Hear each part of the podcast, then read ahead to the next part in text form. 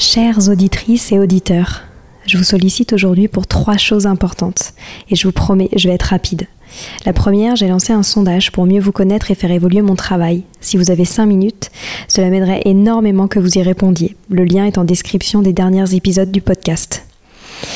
Deuxième point, gagner ma vie avec le podcast est un gros challenge en ce moment. Pourtant, vous êtes de plus en plus nombreux ici. Alors si vous avez des contacts d'entreprise ou de fondations dans l'enfance, dans l'éducation, dans l'enseignement, dans la transmission, n'hésitez pas à m'écrire sur Instagram ou sur LinkedIn. Et enfin, si ce n'est pas déjà fait, abonnez-vous au podcast sur votre plateforme d'écoute préférée en cliquant par exemple sur suivre sur Apple Podcast ou s'abonner sur Spotify. Cela m'aide beaucoup à remonter dans les fameux algorithmes des plateformes. En tout cas, je tenais à vous remercier infiniment d'être toujours aussi nombreux à nous écouter. À très bientôt.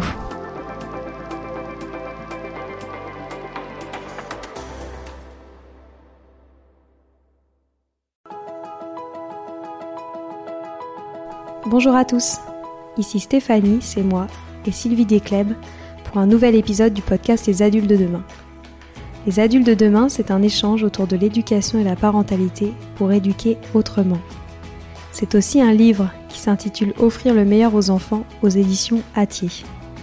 Vous trouverez le lien sur notre compte Instagram et sur notre site internet lesadultesdedemain.com.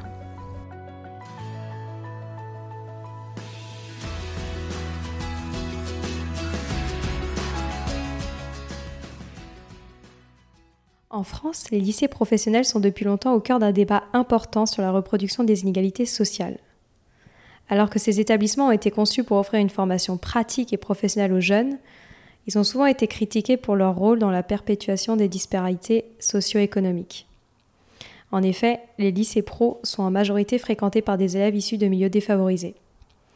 J'ai la chance aujourd'hui d'échanger avec le fondateur de l'association Une Voix pour tous, Dylan Aïssi, qui nous parle de cet enjeu important en France et de cette orientation malheureusement subie. Je vous souhaite une bonne écoute. Hello Dylan. Salut. Merci d'avoir accepté euh, cet échange. Tu es le fondateur de l'association Une Voix pour tous, qui vise à changer le récit que l'on a en France autour de la voie professionnelle, système qui est au carrefour euh, des injustices, tu y reviendras. Et d'ailleurs, je vais partager quelques chiffres que j'ai trouvés sur ton site unevoixpourtous.org. Les enfants issus de milieux défavorisés ont 93% de chances en plus d'être orientés en bac pro et 60% des élèves de lycée professionnel arrivent aujourd'hui avec au moins un an de retard scolaire. Est-ce que tu pourrais te présenter et nous dire pourquoi tu as décidé de t'engager sur les sujets de la voie professionnelle en France? Bah, Merci d'abord pour, pour l'invitation. Moi, c'est euh, Dylan ici, j'ai euh, 22 ans euh, et je suis euh, président fondateur de, de l'association Voix pour tous. Nous, euh, initialement, dans, dans la création de l'association, on est des anciens élèves de, de lycée professionnel. Donc dans nos parcours, en fait, c'est quelque chose qui est euh, qui est euh, qui est très présent. Cette question de l'orientation subie, cette question de de, euh, de l'inégalité de parcours scolaire jusqu'au lycée, là où ça se matérialise le plus. Et donc on on voulait à la fois pouvoir parler de lycée pro, ce qui n'était pas forcément le cas avant, c'est-à-dire que euh, ça reste quelque chose qui qui est quand même assez mystérieux quand on est quand on est extérieur. Et donc on avait le besoin de pouvoir d'abord raconter ce qu'est le lycée professionnel euh, porter des propositions et, et, aussi et surtout porter un, un message d'espoir sur euh, ce qui pourrait être euh, ce qui pourrait être demain. Est-ce que tu pourrais expliquer ce qu'est la voie professionnelle? Parce que je suis sûre qu'en plus, il y a plein de personnes qui méconnaissent totalement en quoi consiste cette orientation-là. Alors, le lycée pro, dans son histoire, il a été pensé pour, pour, pour atteindre l'objectif de 80% de, bacheliers en, en, 1981. Donc en fait, on s'est dit euh, comment est-ce qu'on arrive euh, pour, des questions de, de traités internationaux, comment est-ce qu'on arrive à augmenter le taux de jeunes qui obtiennent le bac? Et il y avait toute une partie de la population qui n'obtenait pas le bac parce qu'elles étaient justement dans des voies de professionnalisation immédiate. Et, euh, et ces jeunes-là, c'était les jeunes de milieux euh, défavorisés. Euh, et donc la, philosophie du lycée professionnel, c'est de former initialement une élite euh, ouvrière, c'est de former une élite euh, dans, tout un tas de métiers. Ce qui était le cas parce que avant il y avait une industrie, avant il y avait tout un champ de, secteurs qui pouvaient permettre un accès à, une élite professionnelle. Et donc il y avait pas cette vision justement de, désintérêt ou, ou d'échec social par la voie professionnelle. Mmh. Pour plein de raisons, ça a changé. Donc en fait, aujourd'hui, en termes de panorama lycée pro, c'est un tiers des élèves du secondaire. C'est un tiers des élèves du secondaire qui sont... Euh... Alors en tout, il y a, un peu plus de, de, de, de 250 filières euh, proposées en lycée professionnel. Mais la grande majorité des élèves, donc 40% des élèves, se concentrent dans, euh, dans un secteur assez réduit, donc les filières du tertiaire, vente, gestion, administration, commerce, logistique, euh, des soins à la personne, en fait, des, des filières qui euh, coûtent moins cher en termes de en termes d'installation et donc qui accueillent le plus d'élèves aujourd'hui aujourd'hui en France. Et et donc il y a il y a l'élément lycée pro en ce qu'il est en tant que en tant que structure et puis il y a tout ce qui l'environne.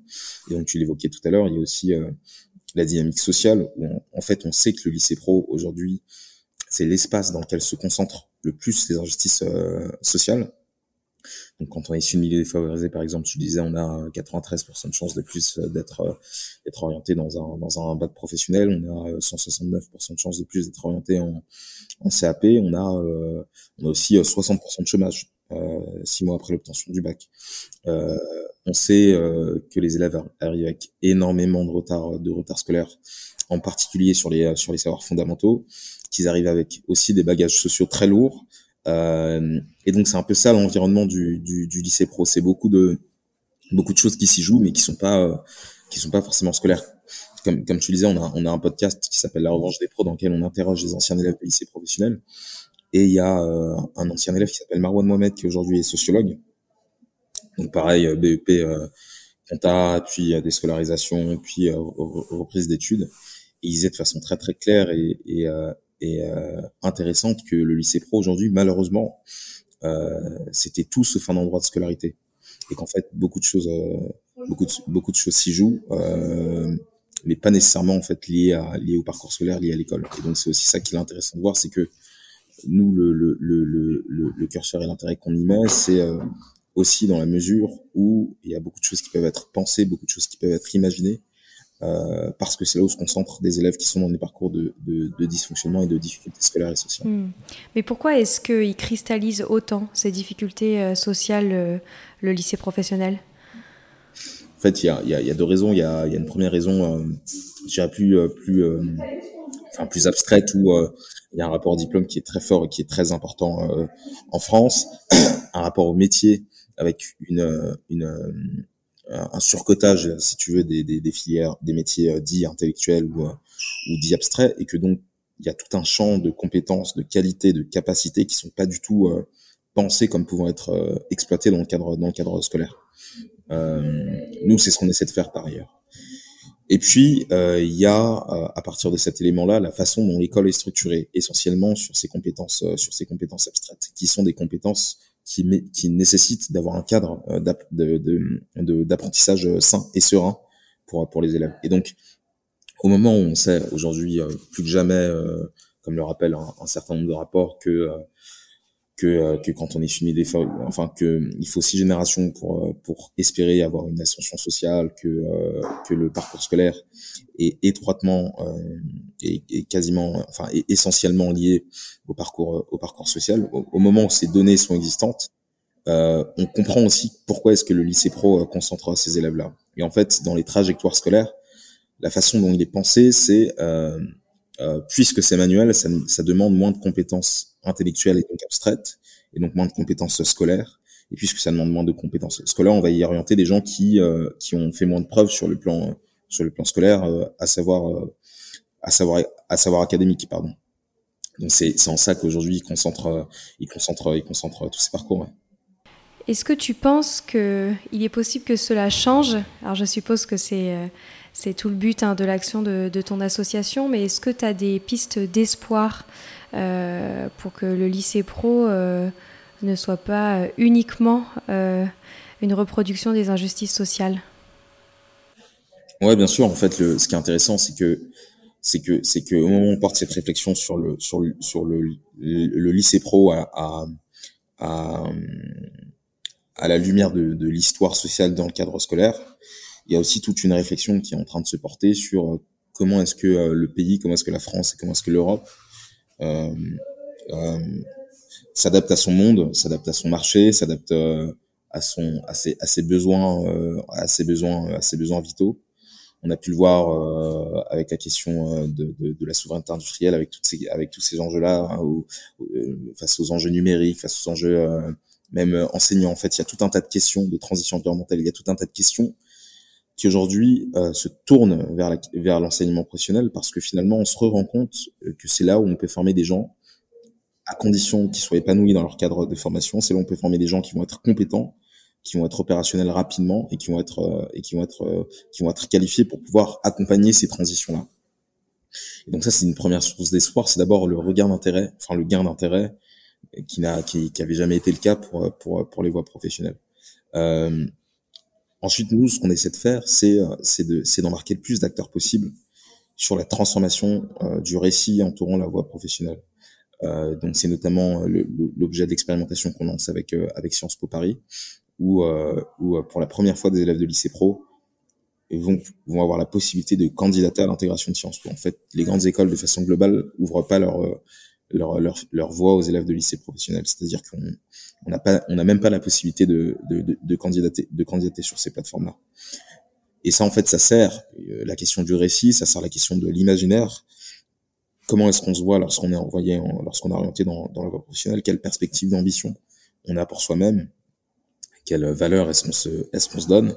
Euh, et donc ça, c'est, tous les éléments qui, euh, qui portent à dire que les choses peuvent bouger parce que, euh, parce que encore une fois, je pense qu'on est aussi un moment social qui est, charnière où on, quand je dis on, c'est la société, c'est l'État. On va devoir faire des choix assez importants sur les moyens qu'on donne à tout le monde d'avoir accès aux mêmes choses. Et euh, aujourd'hui, le lycée pro, ce qui est intéressant, c'est que c'est l'espace dans lequel on peut expérimenter tout un tas de choses d'innovation, euh, d'innovation sociale, parce que c'est là où en fait sont les personnes qui par la suite vont être dans des, euh, dans des, dans des, dans des situations de perte sur le plan administratif, sur le plan économique, sur le plan voilà, c'est, toutes les personnes qui peuvent être potentiellement, potentiellement perdues. Donc il y a de l'espoir justement parce qu'aujourd'hui on part de très très bas et que de toute façon il reste que l'espoir pour pour le lycée pro, sinon sinon sinon on va sinon on va nulle part. Mais effectivement, c'est la mission qu'on s'est, euh, on s'est assigné. Tu disais que 60% des élèves euh, post-formation pro euh, se retrouvent au chômage. Qu'est-ce qui explique un tel taux de chômage chez ces jeunes-là? À la fois, il y a, euh, il y a en fait, il y a, il y a le fait que les, deux, les, deux, tiers des élèves dans les filières du tertiaire jamais ne travaillent dans les filières du tertiaire. Ah il y a le désamour pour les filières dans lesquelles ils sont orientés. Quand on parle, quand on évoquait la question de l'orientation subie tout à l'heure, ça se matérialise très concrètement par ça, parce qu'en fait, ils trouvent pas de métier qui correspondent à leurs ambitions euh, dans la poursuite des filières qu'ils ont choisies.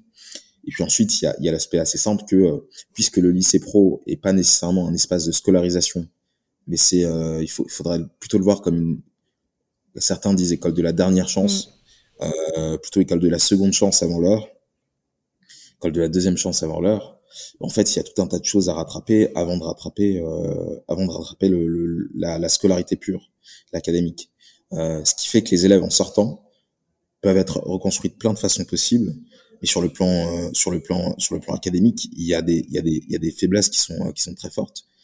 Tu vois, moi, jusqu'en, jusqu'en licence, euh, j'arrivais pas à faire une phrase sans, sans faute d'orthographe, euh, sans faute d'orthographe euh, importante. Et et, euh, et donc ça, c'est des choses qui pénalisent évidemment euh, sur la sur la vie professionnelle des élèves, si encore plus, si justement en plus ils veulent euh, pouvoir bénéficier de, de mobilité de mobilité professionnelle. Et donc ça explique en partie en partie ça. Et puis en fait, il y a aussi le fait que le, le lycée pro, c'est c'est l'endroit de scolarisation de, de tous ceux qu'on veut voir qu'on ne veut voir nulle part ailleurs. Euh, et donc par conséquent, c'est tous ceux que la société ne veut, ne veut voir nulle part ailleurs. Donc c'est tous ceux qui euh, tout simplement ont, moins de chance euh, au départ et vont avoir moins de chance euh, par la suite dans le cadre de leur parcours sociaux. Toi justement, tu l'as vécu comment cette scolarité dans le lycée pro? Moi, je l'ai vécu. Euh, au début, je l'ai très très très mal vécu. Je l'ai très très mal vécu. J'ai, euh, mais comme tous les élèves en plus. Euh, voilà. Après, je l'ai bien vécu parce que parce que c'est justement pas forcément un endroit de scolarité. Donc, y a, on, on s'amuse beaucoup, on rigole beaucoup, on, on joue beaucoup. On, c'est après c'est pas forcément le cas partout, mais c'est un peu la fête. Et donc euh, quand on est euh, quand on est jeune euh, à ces âges-là, on se rend pas forcément on se rend pas forcément compte. Donc je l'ai d'abord vécu comme ça. Enfin je l'ai surtout vécu comme ça. Je l'ai vécu comme comme comme les années dans, durant lesquelles j'ai le plus ri, j'ai le plus ouais, j'ai le plus ri, j'ai le plus été bazardé, j'ai le plus fait autre chose que me concentrer, que me concentrer à l'école. Mais c'est vrai qu'il y a, il y a vraiment des parcours très très compliqués plus compliqué que le sien. Et on, on est toujours confronté à ça. Et ça c'est très intéressant. Et je pense euh, que c'est aussi euh, très important dans, dans la construction euh, qu'on peut avoir. Et tu vois par exemple il y a une surreprésentation. Enfin en gros des élèves qui viennent de l'étranger donc des mineurs non accompagnés etc sont de façon systématique orientés dans, dans des voies dans des voies professionnelles et donc c'est vrai que tu as un croisement de parcours sociaux compliqués où euh, finalement tu te retrouves avec euh, avec des, des, des, mecs qui ont, qui ont vécu des trucs de fou à, à 15 ans. Et donc ça ça te fait aussi gagner en humilité. Euh, enfin il y a en fait il y a plein de choses qui qui se croisent dont on se rend plus compte après. D'ailleurs moi ça moi ça a été après que j'ai j'ai j'ai été assez conscient de de ce qui s'était passé. Mais je garde une, une, une, une, expérience forte sur le plan humain, sur le plan, sur le plan émotionnel euh, de mon passage en, en, lycée pro, tu vois. Euh, t'as un turnover, par exemple, dans les classes qui, euh, après coup, euh, est, est, est, bien trop important. Euh, t'as as aussi la, déchirure du post-bac quand tu vois un peu ce que deviennent les gens autour de toi. Ça, c'est aussi les moments les, les, plus, les plus difficiles. Mais, mais de, du, de la période lycée pro pure, j'en garde une, expérience forte, hmm. je dirais. Tu l'avais vécu comme un échec d'être orienté dans cette voie-là ou c'était choisi? Ouais, bien sûr. Bien sûr, bien sûr, comme un échec, mais, euh, mais comme tous les élèves, tu vois. Euh, et c'est tellement un échec qu'on n'en parle même pas, tu vois. On sait tous pourquoi est-ce qu'on est là. Ce qui fait que d'ailleurs, il y a même plus de compétition et, c'est ce qui permet aussi à certains élèves de regagner en confiance, c'est que tu es dans des conditions où de toute façon, tu qu'avec des perdants et que et, donc il y a, y, a, y a plus de meilleurs, tu vois. Enfin, il y en a toujours quelques quelques-uns, euh, deux trois dans la classe qui sont là en l'ayant en en l'ayant choisi, mais euh, mais globalement c'est pas le cas, surtout dans nos filières. Euh, donc moi je l'avais vécu comme un comme un échec comme un échec profond, mais que j'avais pas découvert parce que j'étais en échec bien avant. Euh, donc donc c'est la poursuite, c'est la concrétisation de de, de, de l'échec. Mmh. Comment ça se passe l'annonce euh, aux élèves de cette orientation? Est-ce qu'on on le présente euh, de manière positive ou est-ce qu'on sait euh, pertinemment qu'en fait c'est un peu la punition d'une scolarité qui s'est mal passée? Ouais, en fait c'est la, punition. Il y a différents cas. Moi, moi il y avait, y avait même pas besoin de me dire que c'est la punition. J'avais pas d'autre possibilité que la voie professionnelle parce que parce que parce que j'avais j'avais j'avais j'ai pas eu le brevet du coup j'avais moins de 5 euh, de moyenne euh, euh, j'avais 5 de moyenne en, troisième. Et donc ça a même pas été une, une, une, question tu vois. Ça a même pas été une, envisagé que je puisse aller que je puisse aller dans, dans la voie générale. Euh, donc de toute façon j'allais être j'allais être puni. Mais euh, mais mais pour certains il y a effectivement une annonce qui est qui est très douloureuse mais qui est à la fois douloureuse pour les élèves qui peut plus l'être d'ailleurs pour pour les parents parce que du coup c'est euh, tout un tas de projections qui sont aussi envoyées euh, qui sont aussi envoyées euh, qui sont aussi envoyées à ce niveau-là. Donc donc c'est un échec qui est vécu, qui est partagé parce que c'est un échec collectif pour beaucoup. Et tu vois, je regardais un humoriste il y a quelques mois qui s'appelle Mustafa El et qui disait que dans son quartier, les gens étaient fiers quand il y en avait un qui allait en général. Et donc tu vois, alors que finalement c'est c'est enfin c'est pas censé être une fierté, c'est pas censé être, enfin, mais il y avait de la fierté quand les gens allaient en général parce que c'était déjà un gage de réussite euh, scolaire pour aller vers une réussite, euh, pour aller vers une réussite euh, sociale.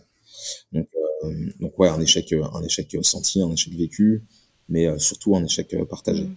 Comment est-ce que tu as rebondi? Moi, je rebondis, j'ai rebondi par des rencontres, beaucoup par des rencontres et puis par un, je pense par un, j'avais euh, quelques j'ai quelques personnes autour de moi tu vois qui m'ont qui m'ont toujours euh, euh qui m'ont toujours euh, euh, sécurisé dans l'ambition que je pouvais avoir pour moi-même.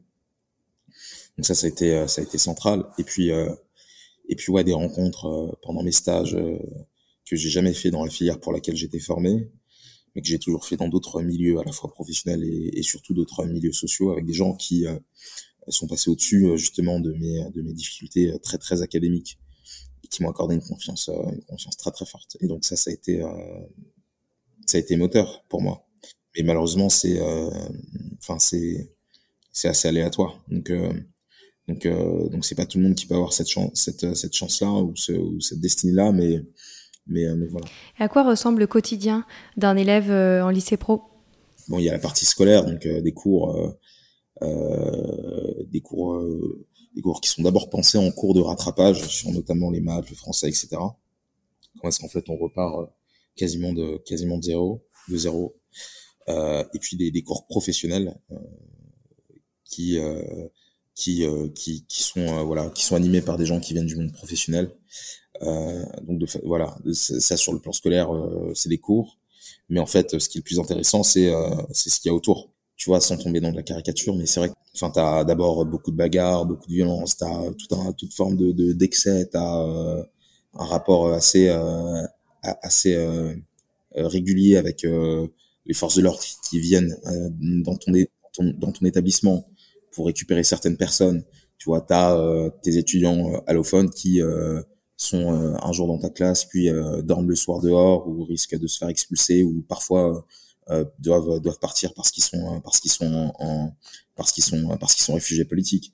Euh, t'as parfois même des bagarres entre entre entre entre les profs, tu vois. T'as t'as T'as aussi euh, beaucoup de moments de beaucoup de moments de joie, beaucoup de fou rire, beaucoup de beaucoup de déconnades parce que finalement il reste il reste que ça.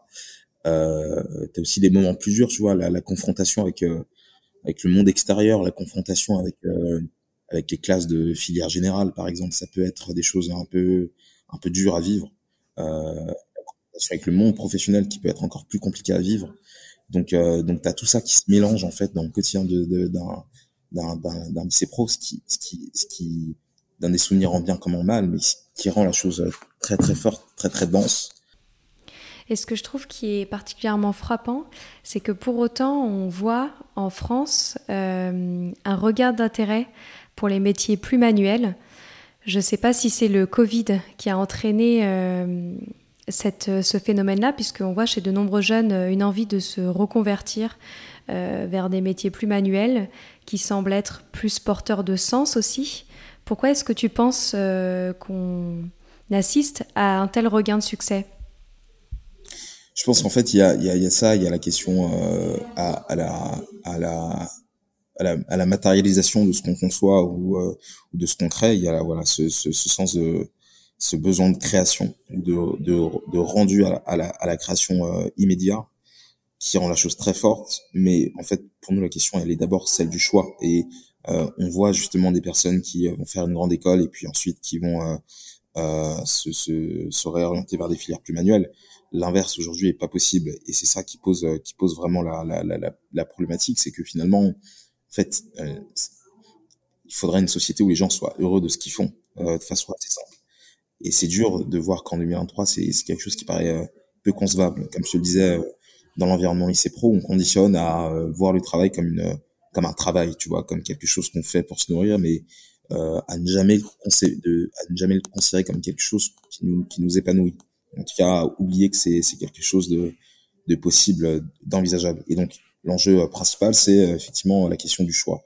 Et plus on a le choix, bah, plus on aura des personnes qui vont s'orienter vers ces métiers-là, ou plus on aura de personnes qui ont été formées dans ces métiers-là, qui s'orienteront vers d'autres formes de métiers. Nous, en tout cas, c'est c'est l'idéal vers lequel on, tend. Est-ce que tu crois au fait euh, qu'il y ait euh, d'ici quelques années une euh, grande majorité d'enfants de milieux favorisés qui s'orientent vers les lycées pro? Bah, je, je, je l'espère. Enfin, j'espère que en tout cas ça, ça sera possible, mais c'est c'est pas encore c'est pas encore le cas. C'est quelque chose qui paraît dur hein, de tu vois parce que c'est un déclassement aussi le fait d'aller en lycée pro quand on est d'un milieu favorisé. Euh, si demain ça arrive, c'est qu'on aura réussi, euh, enfin qu'on aura, ou en tout cas la mission, la mission de valorisation sera réussie. Je pense que ça mettra un peu, un peu, un peu de temps. Euh, ça mettra un peu de temps, mais en tout cas c'est quelque chose qui serait, euh, qui serait, qui serait souhaitable. Qui, que ce soit pas forcément une question de majorité ou de minorité, mais que, en tout cas, il y ait plus de déterminant social à, à l'orientation. Est-ce que ce déterminisme social se retrouve dans d'autres pays voisins euh, autour euh, de l'orientation euh, professionnelle ou est-ce que c'est un cas très français?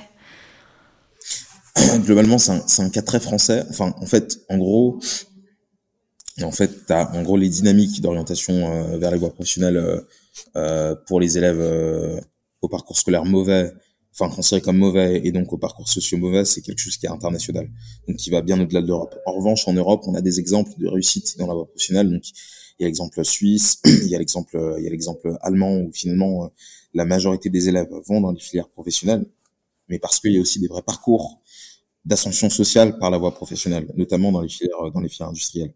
Et donc il est conçu dans d'autres pays que le fait d'avoir commencé par un bac pro euh, tourneur-fraiseur peut emmener vers un métier d'ingénieur, par exemple, ce qui n'est pas le cas aujourd'hui en France. Et donc c'est aussi ça qui détermine le, rapport qu'il va y avoir à la voie c'est euh, très bien, euh, on dit ce que je fais c'est important, on dit je vois immédiatement le produit de, ma, création, mais maintenant si j'ai envie de pouvoir évoluer professionnellement et donc socialement demain, qu'est-ce qui m'est proposé? Oui, c'est vrai. Ça donne envie de s'inspirer de ces pays-là. Est-ce que tu pourrais euh, prendre le temps de parler de ton association et des actions que vous mettez en place? Ouais, bien sûr. Du coup, nous, en fait, on a cette année, on a, on a, trois champs d'action. On a un premier champ d'action euh, euh, tourné sur le plaidoyer. Nous, on est directement parti de l'envie de pouvoir aller vers du systémique.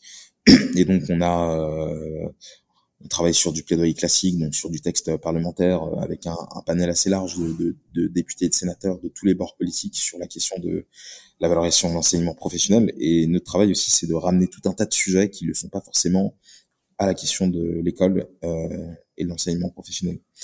On, on, traduit ce plaidoyer aussi par, euh, par la production euh, d'événements euh, qui nous permettent de parler de plein de sujets, euh, qui nous permettent de parler de plein de sujets de rassembler des communautés euh, sur ça. Donc tu vois, euh, par exemple euh, sur le sur les deux semaines qui viennent, on fait un, on organise une avant-première ce soir au ministère de l'économie autour d'un documentaire qui parle justement d'élèves de lycée pro à, à Cholet. On fait un, un, petit déjeuner avec des avec des dirigeants d'entreprise jeudi avec l'institut de l'entreprise. On, on, fait un grand hackathon de l'orientation à l'Assemblée nationale la semaine prochaine. pareil, on réunit 170 élèves pour penser un peu le, le pacte de l'orientation de demain, comment est-ce qu'on construit l'orientation qui soit alignée avec les ambitions hein, des, élèves. Donc ça, c'est sur la partie euh, purement plaidoyer, tu vois, avec des réflexions euh, plus politiques sur sur des sujets très précis, euh, sur des textes aussi législatifs. Donc, euh, euh, par exemple, on travaille avec le ministère de l'Industrie sur comment est-ce qu'on rénove le, le, secteur industriel, comment est-ce qu'on le rend plus dynamique et, et plus mixte, sur la question de la petite enfance, etc. Ensuite, on a un laboratoire d'innovation pédagogique dans lequel on expérimente euh, au service du plaidoyer, on expérimente des innovations pédagogiques. Donc euh, cette année et sur les deux ans qui viennent, on a trois expérimentations qu'on souhaite lancer. Une première sur la, la, la coopération éducative. Donc comment est-ce que on, comment est-ce qu'on comment est-ce qu'on arrive à ouvrir l'institution scolaire aux acteurs associatifs c'est une expérimentation qu'on porte dans trois établissements professionnels, dans le 9.5 et dans le et dans le 139. On a une seconde expérimentation qu'on porte avec euh, Sciences Po Paris, euh, comme je l'évoquais tout à l'heure, où en fait on va construire un programme d'accompagnement euh, inédit sur sur trois lycées pro à Sarcelles, Doulance et Marie-Galante pour accompagner des élèves de lycée pro jusqu'au concours de Sciences Po.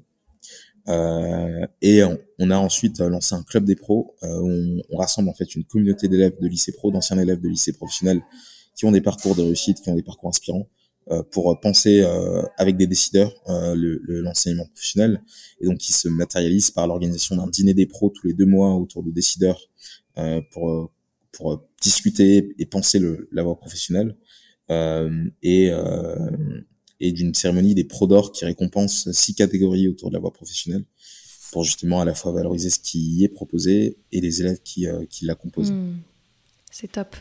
Qu'est-ce que tu conseilles euh, aux parents qui nous écoutent au sujet euh, si épineux de cette euh, orientation sc scolaire?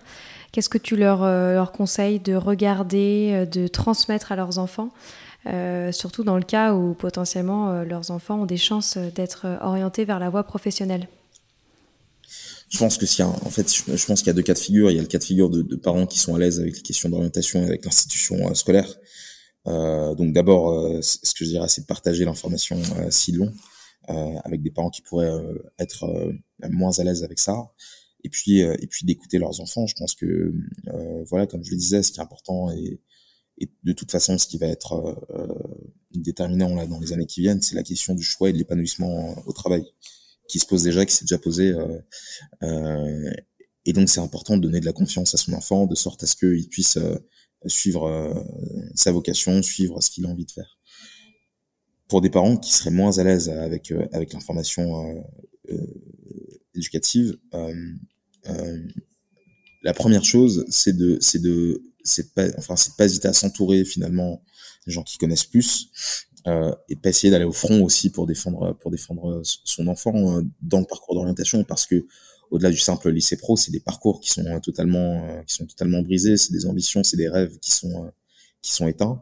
Euh, et donc malheureusement aujourd'hui, on n'a pas, on n'a pas nécessairement un, un, un support, un support assez dense pour recouper toutes les informations liées à l'orientation. C'est quelque chose qu'on a envie de qu'on a envie de développer.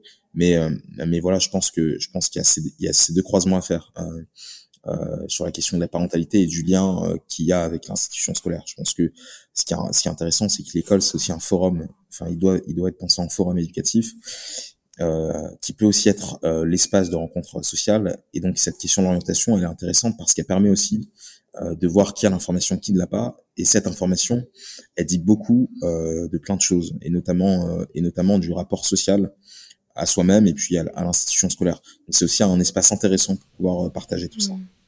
Très clair. Et eh ben, merci beaucoup. On a une petite question rituelle pour clôturer chaque épisode du podcast. Qu'est-ce que tu souhaiterais aux enfants d'aujourd'hui, les futurs adultes de demain? Je souhaiterais l'égalité et l'épanouissement. Parfait. Et eh ben merci beaucoup. Je vais partager évidemment dans la description de l'épisode les liens vers l'association et, et, le podcast aussi que j'ai adoré. Merci beaucoup. Merci, à très bientôt.